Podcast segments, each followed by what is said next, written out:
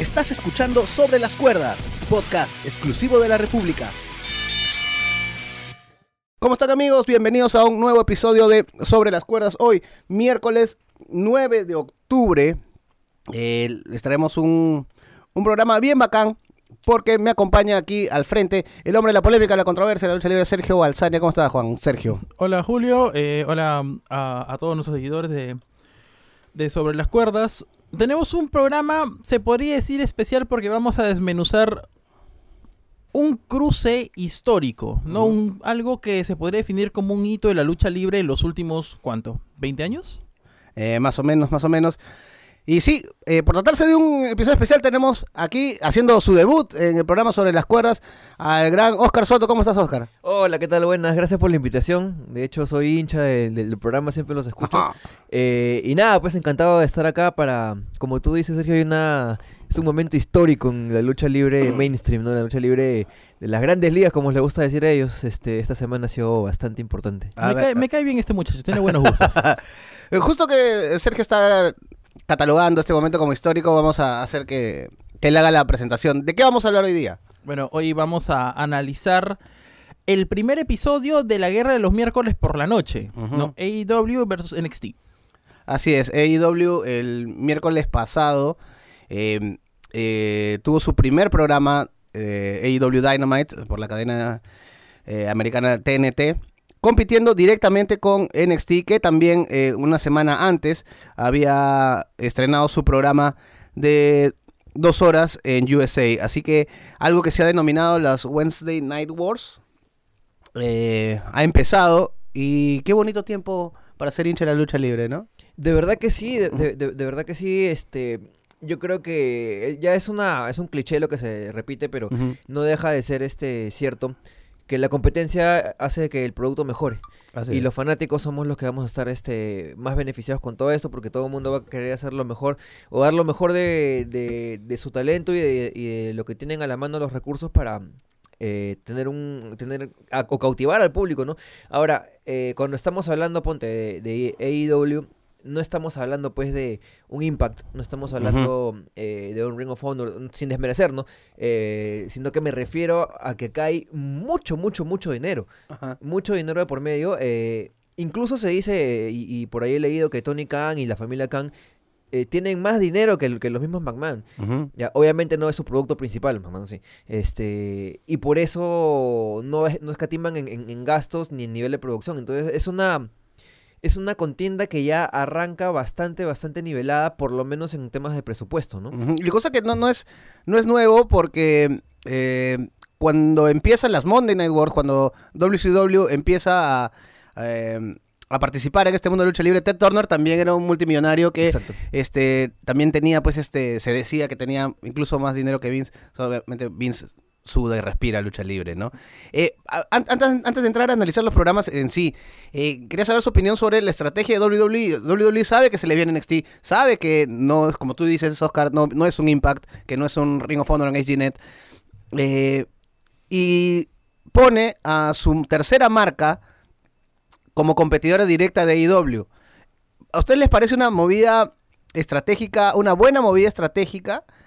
Porque, o sea, tranquilamente, no sé, pudieron haber dejado ese, ese, ese slot sin, sin competencia directa o de repente, no sé, Vince dijo, si ellos quieren competir con nosotros, que primero compiten con NXT, que es nuestra tercera marca todavía. O sea, ¿cómo analizan ustedes esta estrategia? Bueno, tenemos a, a NXT como una marca más limpia. No tanto SmackDown como Raw con esta regla de la Wildcard Rule eh, se empezó a ensuciar un poco, no tenía roster definido y a la vez Vince puede tener el argumento de que lo han mandado a luchar con, bueno, ha mandado a AEW a luchar contra su eh, territorio de desarrollo. ¿No? Más que terreno- yo, yo más bien lo veo como... No, no, o sea, como él lo, como él siente. Claro, como él lo NXT, siente. ¿No? O sea, es el argumento de él. Yo no, No, sé por, por- por supuesto, todos sabemos que NXT a nivel luchístico tiene una calidad mucho mayor a Raw o SmackDown. Yo creo que más por ahí va la cosa. Yo no sé por qué siento que Vince estaba así medio preocupado y Triple H llega y le dice, mano, ¿estás preocupado por AEW? Ya, déjame a mí con NXT. No sé, siento, siento que más o menos por ahí fue la, la cuestión, de que ¿qué, no, qué, qué le está dando AEW, qué le va a dar AEW al fan de WWE que no hace tiempo lucha libre? Lucha. Buena lucha. Entonces vamos a darle NXT, pues. A ver qué, le- qué tal les va. Es, es, es, es importante, ¿no? Porque yo sí creo que ha sido una reacción, porque más que nada por los tiempos en los que fue anunciado el tema de USA y todo, ha, ha sido algo que nadie se esperaba. Ustedes saben que este SmackDown en Fox ha sido anunciado con por lo menos año y medio de Ujú. anticipación o hasta más. Entonces ya todos sabíamos y, y está- estamos a la espera de, que, de, de ese debut. Pero lo de NXT prácticamente nadie sabía nada hasta, hasta el momento que lo anunciaron. Y, an- y anunciaron que iban a estar en USA. Y son grandes ligas porque USA es, un, es una plaza histórica también para la WWE. Han habido muchos programas ahí anteriormente. Y ese es, ese es para mí un pequeño gran triunfo de, de AEW, un, un pequeño gran triunfo temprano que WWE este, reconozca como competencia a AEW. Porque, o sea, TNA se la pasó 10 años mandándole pullas a WWE, creando la, la BKM, este, las, las indirectas, las- contratando leyendas. todo. Y WWE nunca reconoció este, Para- para WWE la no existencia existía. de TNA. Exacto, no, no, como que ni, les arañaba un poquito, ¿no? Ahora que ya no es competencia, ya pues entrevistan a Dixie Carter, o sea, pero desde el momento que AEW todavía no debutaba programa y ya se hablaba de AEW en televisión de WWE. Sí, Sami sí. Zayn lo menciona en promos, este, lo mencionan en el Hall of Fame, ¿Cierto? eh, les ponen un programa de competencia directa, entonces eh, Respuesta hay. claro, ¿no? hay una respuesta, hay un, hay reconocimiento. Claro, y es la primera vez desde el choque que tuvieron con WCW que WWE deja de fingir en su universo que existe otra empresa de lucha. Pero vamos a ver cómo hizo AEW para eh, competir por primera vez directamente con un producto de WWE. El primer, la primera lucha de AEW Dynamite, ah, ah, em- empezando desde, desde lo, más básico, este... ¿Te llamó la- des- ¿Qué te llamó la atención, Oscar, desde el comienzo? Empieza AEW y ¿qué es lo primero que dices? Man, ya, esto es algo diferente. Eh, bueno, a- a- arrancó, bueno, la, la- la intro estaba muy, muy bonita, toda la parte de producción, el valor de producción era, era muy bueno. Y de que pues tuvimos una, una lucha de... Bueno, es el- el- la, la cara, una de las caras de la, de la empresa, el vicepresidente, ¿no? Cody Rhodes, eh, contra un chico relativamente nuevo, que, o sea, Ujú. no es- que- que no es gra- conocido por el gran público. Acá tenemos que tener en cuenta un- un- muchas cosas eh, muy importantes, y es que tienen que encontrar los chicos de AEW, y ese es su gran reto, eh, el balance entre la gente que lo sigue, Ajá. que son básicamente un gran público que viene principalmente de, de- de los que aman la- la- las indies y los, el público de internet, eh, y al mismo tiempo convertirse en un producto mainstream, ¿no? Porque ya cuando estás en televisión, estás en otro level. Eh, entonces, eh, sopesar eso es, es sumamente complicado y también por eso es, es comprensible que, que, que recurran pues a, a- a estrellas o a personajes o a luchadores que ya hayan pasado por WWE antes. No, no es un, poco un tema de, de, que no tienen otro talento, sino que es estratégico. Tienes que, a- si vas a ir a atacar al gran público, tienes que ir más o menos también con algo que conozcan. Entonces, en ese sentido, me parece interesante y me parece bonito que arranquen con una pelea entre Cody, que Cody cumple justo con, lo, con, estos requisitos que te digo, ¿no? A mucha gente lo, lo, lo va a recordar todavía de WWE y al mismo tiempo es eh, uno de los más importantes eh, de toda la manchita pues de la Elite, ¿no? Eh, y al mismo tiempo traen a un nuevo luchador, muy talentoso el Sammy Guevara, y que pues tiene que también comenzar a ser conocido y, y- y todo eso. Entonces yo creo que ha sido una gran elección y la lucha ha sido muy, muy, muy interesante. y creo que de arranque me parece un, una, una gran, un gran comienzo. Sobre todo si lo comparamos con, con eventos como All Out, que todo el mundo tenía mucho hype, pero como que se desinfló un poco en el camino Ujú. duran- durante el mismo evento. Eh, y adelantando un poco mi opinión, creo que este, este episodio de Dynamite, de Dynamite, el primero, ha sido mucho mejor, eh, de mayor calidad que el mismo All Out. Ah, sí, tanto así. Me parece que sí. Eh, a, mí- a mí la, la- la lucha, yo sentí la diferencia desde, desde la primera lucha en sí. Daba la impresión de ser una lucha de pay-per-view tipo Exacto. all in, all out, ¿no? Se pulieron. Sí, eh, incluso de hecho hay un spot donde eh, Cody sale volando y Sammy coloca a Brandy en el A Brandy, camino. Luego Brandy se recupera, agarra, le mete un tabazo y yo creo ahí llegaba el final. O sea, en un programa televisivo ese era el final. Ese es el, el spot final. Claro, pero ellos continuaron, vinieron más spots, entonces, ¿te acuerdas lo que conversábamos este antes, cuando recién estaban empezando los pay-per-views de, de, de AEW, que uno de los grandes retos era hacer que cuando tengan televisión van a tener que reducir tiempos de lucha, van a tener que acomodar la lucha libre al producto televisivo. Exacto. Y van a tener que bajarle la intensidad Ajá. a las luchas, porque si no, ¿qué vendes en un pay-per-view? Pero me dio la impresión de que no lo hicieron, porque el, el- hubo varios, varios este, spots tipo pay-per-view en, este- en esta lucha. Entonces, desde ahí uno ya va sintiendo la diferencia. En verdad yo la sentí desde el, desde el, desde el comienzo. Me gustaron las dos entradas, las dos entradas circulares. Me hizo acordar mucho al, a los días de gloria de, de Impact. Eh, Tony Schiavone en la, en la mesa de conducción. Eso fue rarísimo, Junto ¿no? con Jim Ross. Sí, ¿no? Escuchar a, a- a la voz de WCW con la voz de WWE. Y ambos marcaron una época. ¿no? En esta, en esta guerra de los lunes, creo que, bueno, considero, co- como dice acá nuestro compañero, que fue para llamar al fan ocasional. Sí. ¿no? Ese fan que solamente va cuando va a luchar Hulk Hogan, que va cuando va a luchar Rey Misterio, ¿no? Ese fan fue el, el seducido por la voz de Tony Schiavone y por, bueno, por, por Jim Ross. Y Tony Schiavone bien, bien en su chamba. Yo hasta ahora sigo viendo a Jim Ross medio incómodo con Excalibur. creo, ¿Sí, que, no? creo que no, se, no se acostumbra a tener un tipo enmascarado al costado. Eh, obviamente quería conversar más con, con Schiavone, pero, pero bueno, ojalá que pasados los días, los programas, esta tripleta, me parece que, que lo hizo bien. Tiene, tiene para más. Oye, pero lo, justo lo que comentas está, está muy interesante porque esa característica de que los programas eh, semanales tengan eh, o parezcan pay-per-views es algo bien old school, pues. Eh, en las Mm. épocas de, de- de oro de la. Monday Night Wars, tú veías pues que lo- realmente importaban lo- los, los Raws, importaban lo- los programas semanales. Y es más, yo creo que esta semana se ha caracterizado por eso en, en ambas marcas. Este, es que los programas semanales han sido más importantes que el bodrio de, de, de pay-per-view que tuvimos el fin de semana.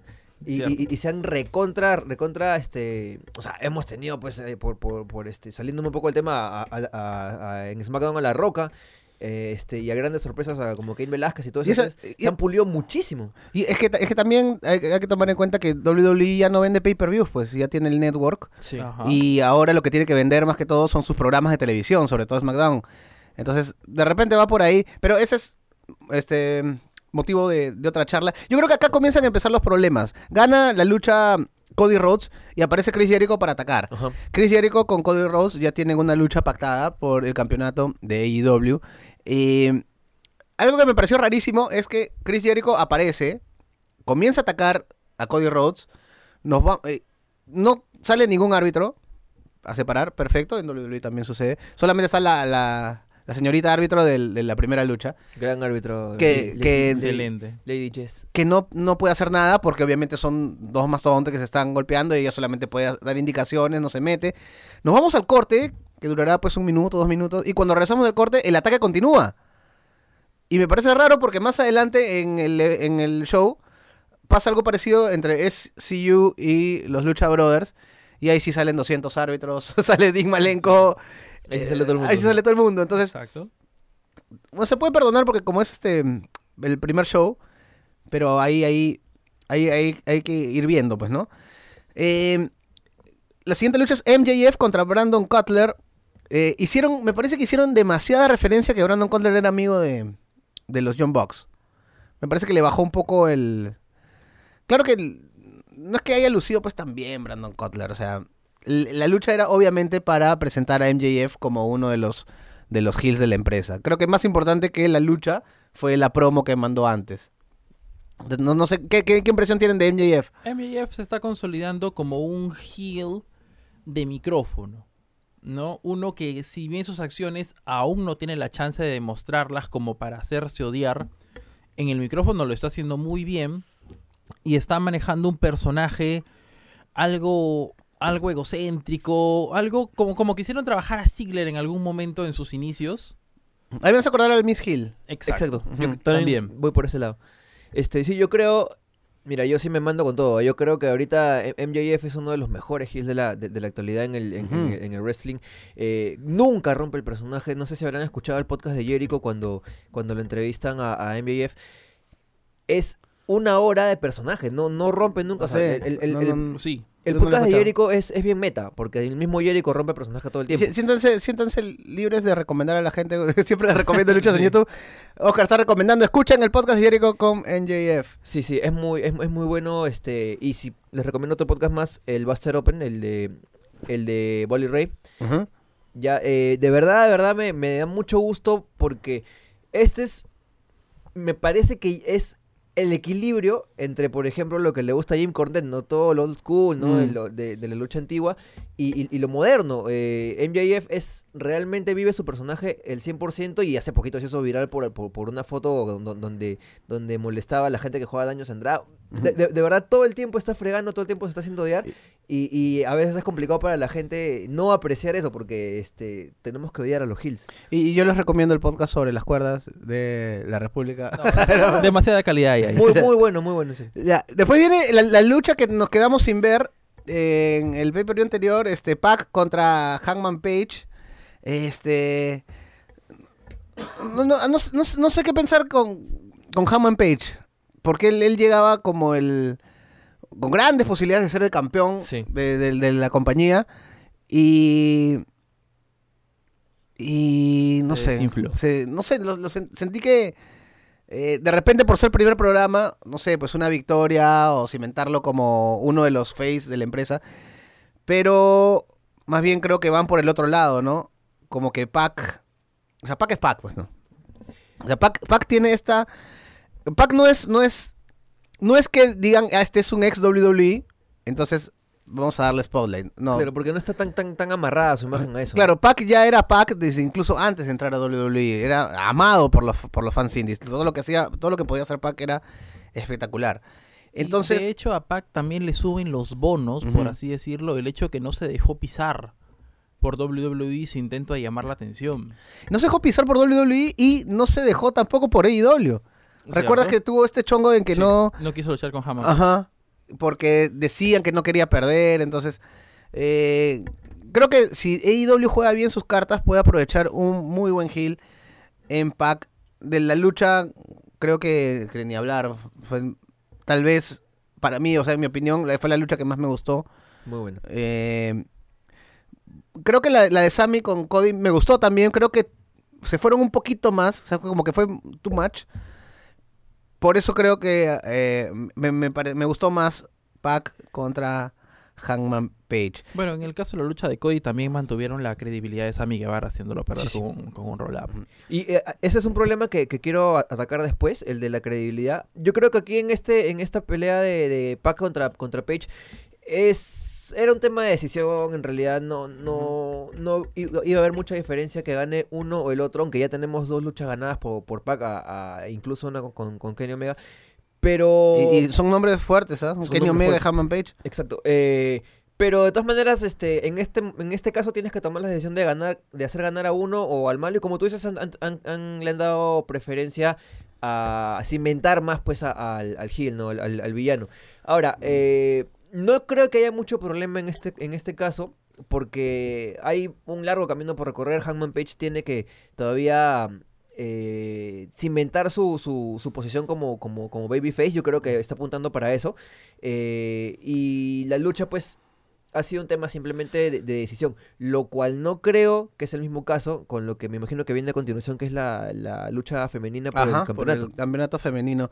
Eh, ojo, tiene harta chamba IW con Hangman Page. Yo me acuerdo que la conferencia de prensa antes del, de su lucha con Chris Jericho, este, a Hangman Page se le notó muy verde en lo que es este Micro. micro y, y- o- obviamente al costado de Jericho es difícil brillar, pero pero ahí, ahí, ahí falta un poquito. Rijo derrota a Nyla Rose y se convierte en la primera campeona femenina de AEW.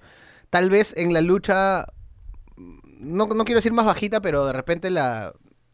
O sea, Más floja. N- Nyla, Nyla Rose tiene que dejar de hacer cosas peligrosas, mano. Hay, hay- hay- hay spots donde en verdad siento que Nyla Rose puede lesionar a, a- a las luchadoras. Pero también me gustó que se la juegue. Ella tiene un spot también en el cual coloca varias sillas en la parte de afuera del ring, se lanza en una especie de sentón. Sí. Y también, o sea, también, también se la jugó, ¿no? Este.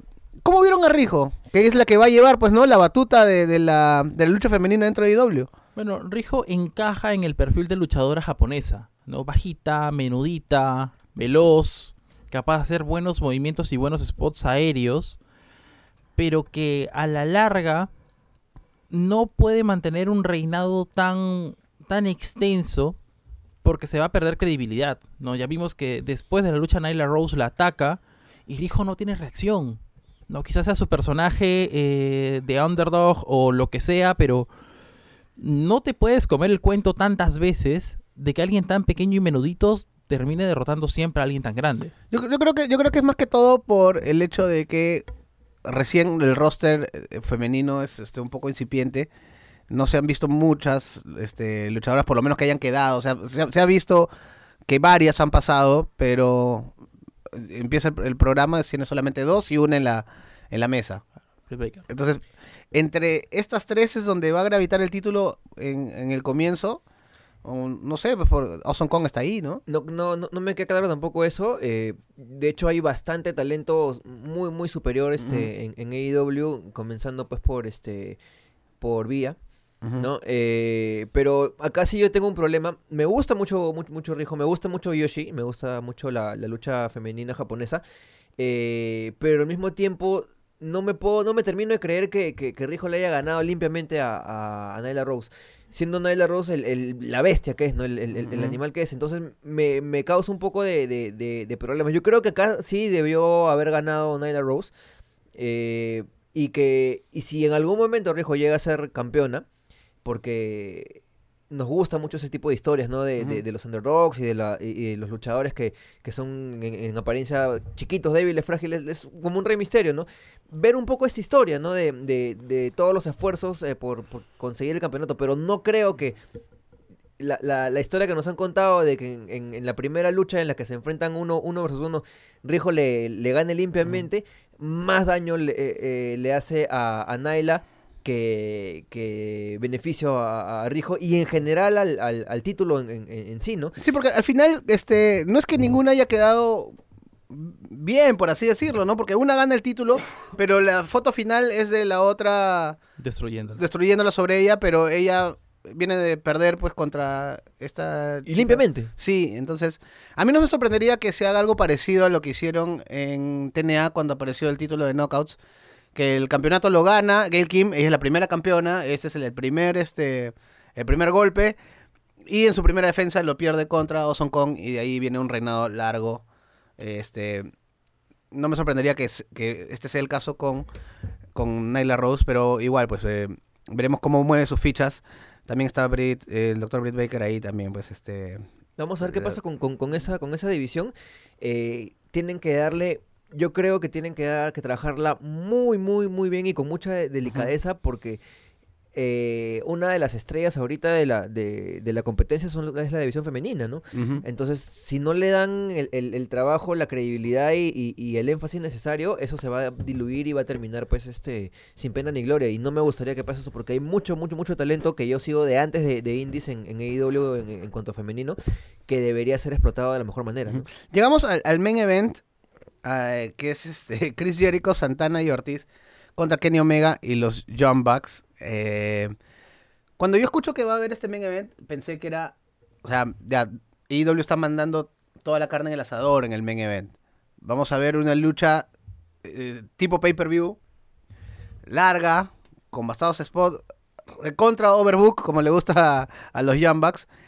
Pero lo vi más televisivo, me hizo acordar a los finales de estos SmackDown del, del 2001, Donde entra todo el mundo. donde entraba todo el mundo y se veía un, mon- un montón de cosas donde se apuntaban a varios ángulos.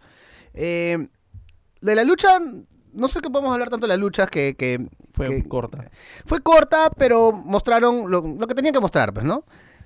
Sí, sólida, no, no, no, no hubo tampoco grandes sobresaltos, ¿no? Y eso a mí me gustó porque a veces, y, y- y lo he mencionado varias veces, las luchas, a mí me encantan los Young Bucks, pero a veces siento que sus luchas ya se van mucho de largo. Claro, es que ya qué más pueden hacer, pues. El, el- a ver, la lucha es corta precisamente porque no le quieren quitar relevancia al brawl final. ¿no? Creo que si hubiera sido larga y sobrecargada de spots estilo John Box, estilo, estilo de Elite en realidad, el, el resultado final, la aparición sorpresa, habría servido de poco o nada. Ujú. El- Pero, el- pero la aparición sorpresa fue también la del inicio, ¿no? Que, que nadie entendió por qué no habían tirado descalificación en el, en el minuto uno cuando aparece Moxley, ¿no? Ajá, eh, ¿Cierto? exacto, sí.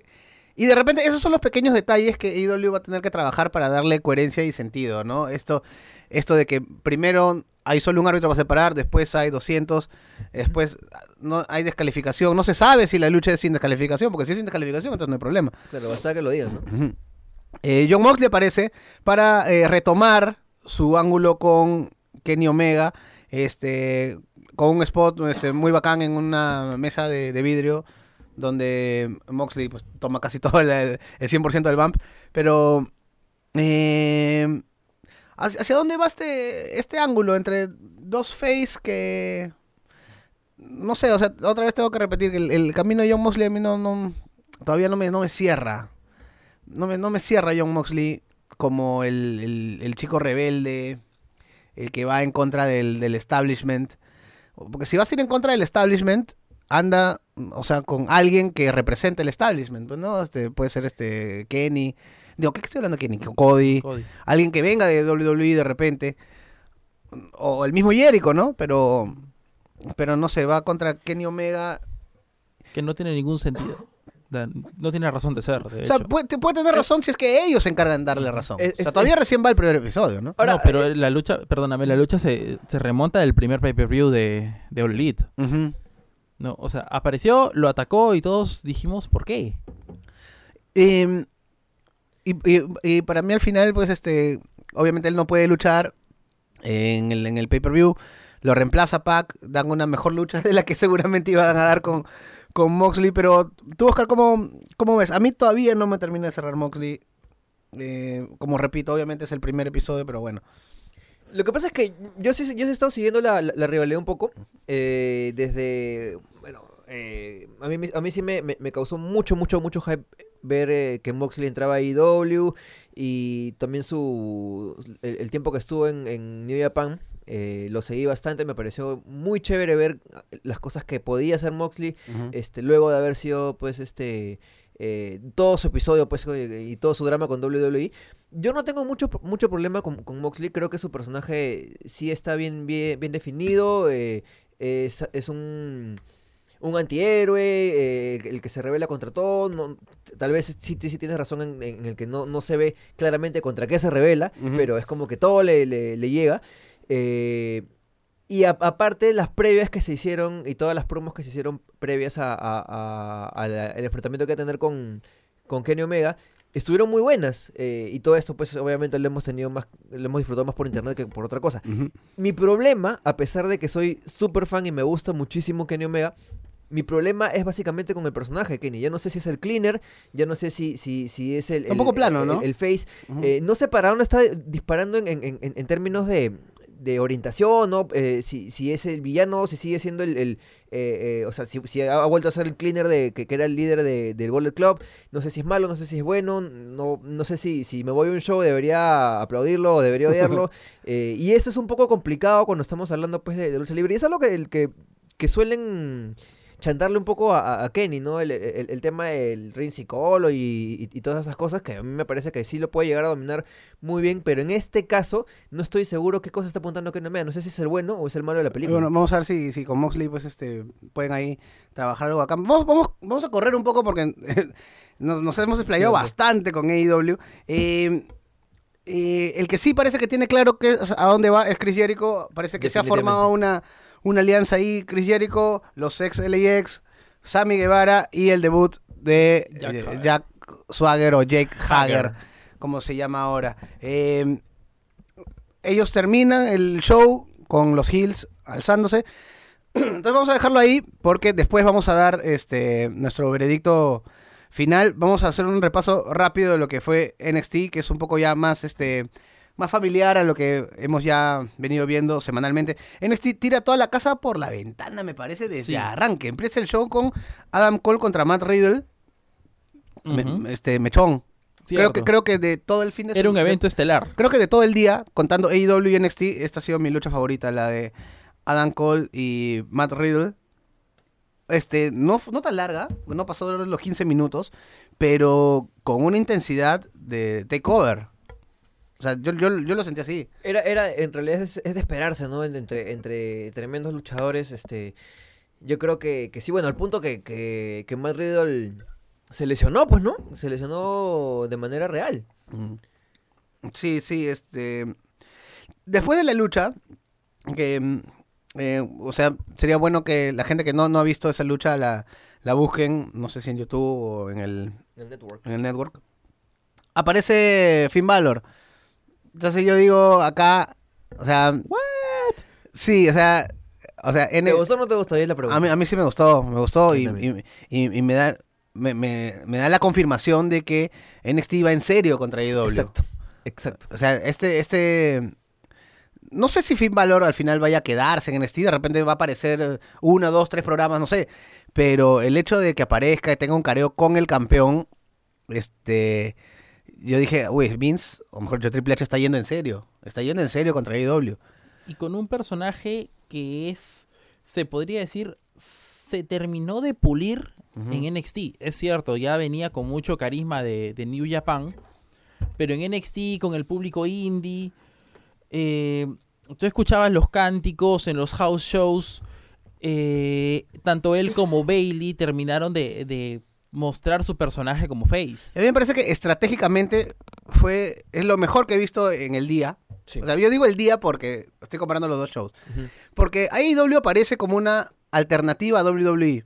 Y WWE ha creado este universo en que AEW es la alternativa para NXT. O sea, no choca con Roy SmackDown, sino con NXT. Exacto. Y si comparas, como ya lo, lo hicimos en este programa, bueno, lo hicieron nuestros compañeros este, eh, Pedro y Justin, eh, comparando los rosters, si tú comparas AEW con WWE, gana WWE. Pero si comparas AEW solo con NXT, a NXT como que le faltaba uno, uno que otro personaje más, ¿no? Porque tenías a Chris Jericho, tenías a Kenny Omega, los Young Bucks, Cody Rhodes. Le faltaba peso. Y todavía. claro, le faltaba un poco más de peso porque tenías a Adam Cole, luchadorazo. Tenías, este, a, tenías a Matt Riddle, tienes a Johnny Gargano. Pero, o sea, se sigue viendo un contrapeso, ¿no? Se sigue viendo como que... Oye, Todavía a- estaba un poquito inclinada ajá. la balanza. No, definitivamente, porque ¿cómo contrapesas a Chris Jericho? Exacto. O ¿Cómo? sea, ahí, ahí sí, ahí sí no, no, no hay ningún tipo de, de competencia. Este eh, Sin desmerecer a- a- a- al maravilloso roster de, de NXT, que me parece que es el mejor que tiene WWE, ¿no? Le faltaban galones. Sí, a- a- algo así. Y, y yo creo que el hecho de que, de que Finn Balor esté de regreso eh, es un poco apelar pues a la gente que lo conoce de- de- de- del roster principal, entre comillas, pero tampoco pues es equilibrar la balanza frente, por ejemplo, a una figura como Jericho. Pues, claro, es difícil. Pero claro, pero por ejemplo, mandar a alguien, este, no sé, pues, mandar a John Cena a NXT. Claro, Para sido forzado. con- con- claro, se vería forzado, se vería como que, ah, ya. Otra vez. ¿Quién, quién, quién podría ser? Obviamente John Cena de ninguna manera, este, o alguien que esté eh, eh, en activo pero que tenga ese, ese peso. Difícil. Yo no, no, no, No veo a pues. nadie. Es muy difícil. Es más, si me preguntabas quién hubiera sido, yo te hubiera dicho eh, Finn Balor. Ujú. Precisamente porque... ¿Sabes a quién me gustaría también a, a ver a Cesaro ahí?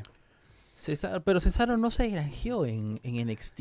Sí, pero, No. pero, pero encajaría perfecto. Mira, mira la, la lucha que tuvo en, en, en NXT UK en el último Ah, pay-per-view. no, claro, por supuesto. Yo ¿no? creo que él, él- estaría perfecto en NXT también. Yo, yo, Pero sería volver ver a construir, o bueno, darle un personaje nuevo a un Cesaro que, que es el, el mejor Jover creo que tiene WWE en esos momentos. Sí, pues, pero, pero yo, yo creo, no sé, es mi opinión. Para mí serviría Estoy de acuerdo mucho contigo. más en NXT. Las luchas que me ah, sí, podría por dar supuesto, puede dar... Cesaro con... Además está en nada, Cesaro. O sea, ya, ya, ya, este, desde que perdió a su compañero en Dabar, la verdad que, que el pobre ya queda, se ha quedado en nada. Entonces yo creo que sería una, una buena adición y, y- y sumaría pues un poco también a, a- a la intención que se quiere dar con, con Valor, ¿no? Ahora, qué bien que, que esté Valor. Yo, yo, yo espero que Valor se quede. eh, va a ayudar mucho a la, a- a la marca. Y creo que sí, sí pinta para eso. Pinta, pinta para que se quede y para que se convierta pues, en, una, en un puntal de la, de la marca amarilla. Eh, vam- vamos volando ya. Io Shirai derrota a Mia Jim. ¿Qué te pareció la lucha? Así, rapidito. Bueno, Mia Jim todavía está verde. No voy a decir más. Oscar. Me encanta Yoshirai. Eh, yo por momentos no sabía quién era quién. Atentos NXT, no pueden haber dos luchadoras con la misma ropa. por favor, ya. Viene Johnny Gargano contra Shane Thorne, también una lucha más o menos de trámite. Johnny Gargano demostrando que es uno de los, de los, o es uno de los pilares de NXT. Viene la lucha por el título femenino. Shanna Baszler contra Candice LeRae. Eh, más, que la, más que la lucha, me gustaría comentar este, el, el- el reinado de, de, de- de- de Shanna Baszler. Este, yo ya siento, o por lo menos sentía hace unas semanas, obviamente con lo que ha sucedido en Royal SmackDown ha cambiado todo, pero yo sentía cuando, antes que Bailey haga el turn, yo sentía que Shayna Baszler ya estaba lista para subir a SmackDown. Porque en Raw teníamos a Becky Lynch, The Man, y su chongo con, con Sasha, y, y por ahí pueden meter a Charlo, todo. Pero a Bailey la veía sin camino.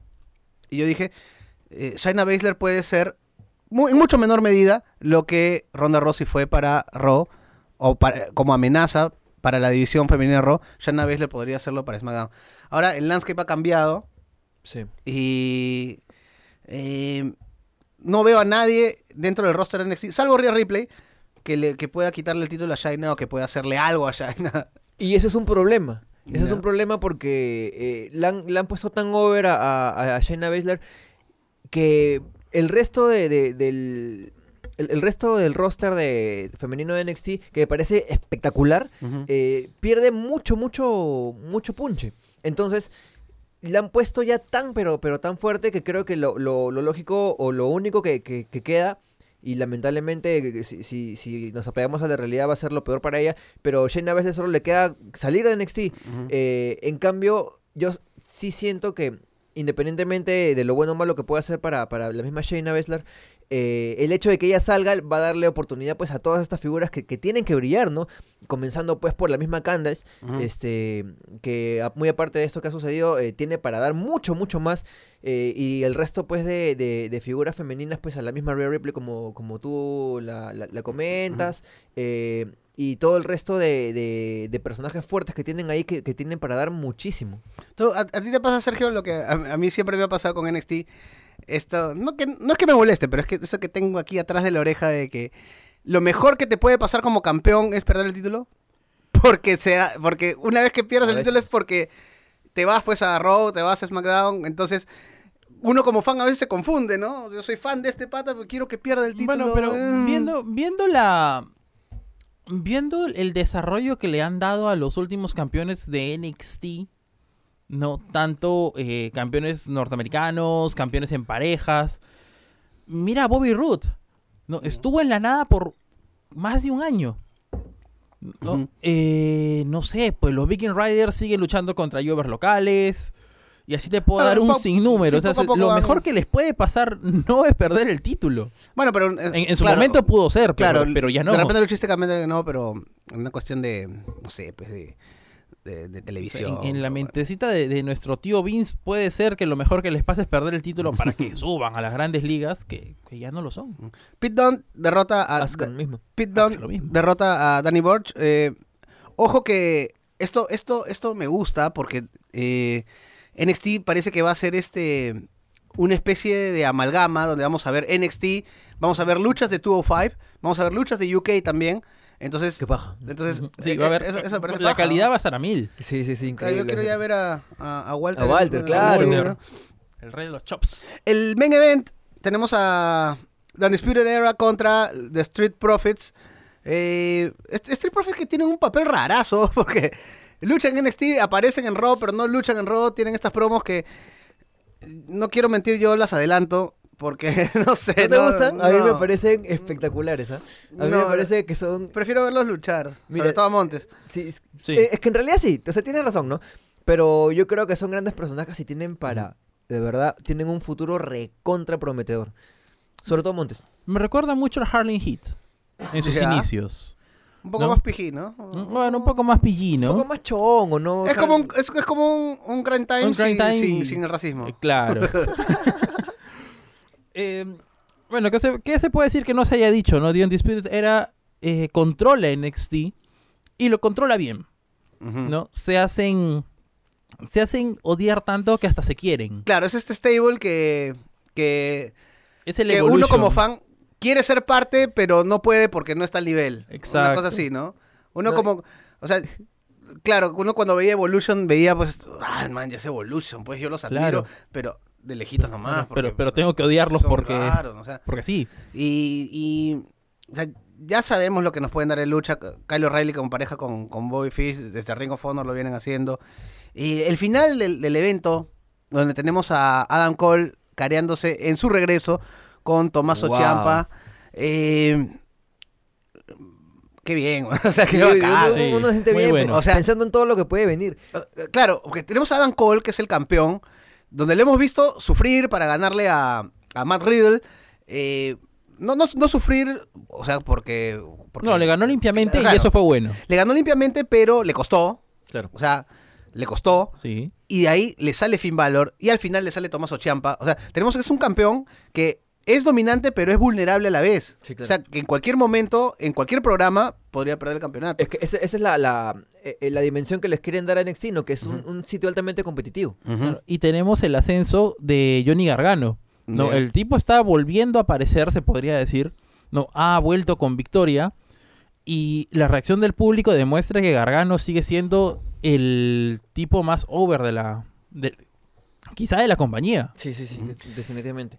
Eh, quiero, quiero, quiero regresar un ratito. dale, dale. Eh, comentaba sobre Undisputed Era, ya, y qué bacán, hablamos del stable y todo eso, pero a mí lo que realmente me parece bravazo de, de Undisputed Era es que es un stable. Ujú. Claro, y que se mantiene y como no tal. hay, y no hay stables. Sí, o sea, pues. he- hemos, hemos perdido mucho esa tradición de stables en, en- en casi todos lados. eh, y bueno, ahora tenemos también a Imperium y, y- y de repente si quieren considerar un stable a, a, a The OC, no ya en, este, en, en, la- en el roster principal. Pero un, el stable realmente propiamente dicho, old school, eh, con todas las de la ley, es Undisputed Era. Y eso es algo que se hacía extrañar muchísimo. Y eso- es tal vez por eso, por lo que AEW ha apostado como su primer shock en Dynamite, presentar un stable. Mm, No, no, está, no se ha confirmado que sea un No, stable. pues, pero da toda Pero- la pinta. claro, pero da el- toda el- la El pinta. bando rudo, ¿no? el bando rudo, que de hecho crea, eh, anticipa a la gente, ¿no? Crea expectativa de querer ver qué va a pasar con estos cuatro que se cagaron en el ring. Y eso porque no estamos contando ni a Satana ni a Ortiz, que se podría decir que desaparecieron un poco del plano durante el Brawl. A ver, ya repasamos este, los dos programas. Vamos a dar nuestro veredicto final. Sergio, como primeros programas, hoy miércoles, hoy sale el segundo programa de cada uno de, de estos dos shows. Así que, como primer programa, ¿con cuál te quedas? Me quedo con NXT, pero hoy voy a ver All Elite. ¿Ya? Sí, no, no, por el, no por la calidad de las luchas, que, que han sido buenas, sino por, por eso que se mencionaba, ¿no? ¿Qué va a pasar con estos cuatro rudos que se quedaron en el ring? Ajá. No, eso es, es lo que te anticipa a ver en eh, All Elite. NXT todavía tiene, tiene que buscar algo con que enganchar al público semana tras semana. Oscar. Eh, tengo dos criterios. El criterio luchístico, eh, eh, definitivamente creo que NXT ha, ha sido mejor. eh, pero a nivel de show, si nos ponemos a analizar lo que es un programa de televisión y todo eso, yo creo que se la lleva AEW. Eh, y la mejor muestra de eso es que me suscribí. Ah. Ay, ay, ay. Ahí está.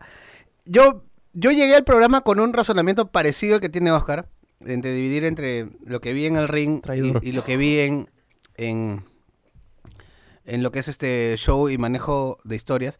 Pero ahora repasando de nuevo, ahora que lo hemos repasado, que lo hemos conversado, eh, me- me- mi valoración por el programa de NXT ha crecido.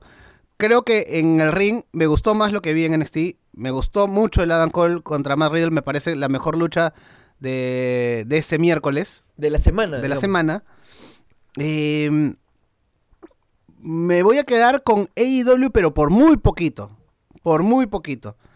Porque yo tenía entendido, claro, o sea, AEW me contó más. Pero ahora que estoy repasando, claro, NXT, con esto de que de Finn Balor y de Tommaso Ciampa, también me cuenta mucho, y no solamente en la historia de NXT, sino también en la historia de cómo WWE está compitiendo con, con AEW. Nos olvidamos, ojo, también de la promo de Velvet in Dream, Wow. Que también es, es- está muy, muy bien en, en micrófono y en el ring también. Entonces me quedo con AEW, pero por muy poquito. Entonces creo que la, la conclusión es que es una bonita era para los, para los Sí, fans de la lucha libre. La gente que nos sigue en el Facebook de Sobre las Cuerdas también puede comentar qué programa le gustó más, a qué le ven más futuro, qué fue lo que más les enganchó de, de, de estos dos shows. Así que ya saben, pueden entrar a www.larepublica.p slash podcast. Ahí pueden encontrar todos los podcasts que hace la gente de La República con mucho cariño para ustedes sobre muchos temas y también, obviamente, sobre las cuerdas, sobre lucha libre. Gracias, Sergio. Gracias, Julio. Eh, nada, invitarlos a que nos sigan en el Facebook y agradecerles su compañía semana tras semana. Gracias, Oscar. Ah, muchas gracias. Y hay mucha lucha libre peruana también, consúmanla. Se vienen muchos eventos eh, de distintas empresas, así que hay que darle una mirada acá que el nivel está subiendo cada vez más y hay que apoyarlo. Y gracias a ustedes que nos escuchan cada semana. El viernes, el viernes hablamos de lo que todo el mundo quiere hablar, de lo que todo el mundo está hablando, a Cell 2019. Así que nos escuchamos. Gracias. Acabas de escuchar Sobre las Cuerdas, podcast exclusivo de la República.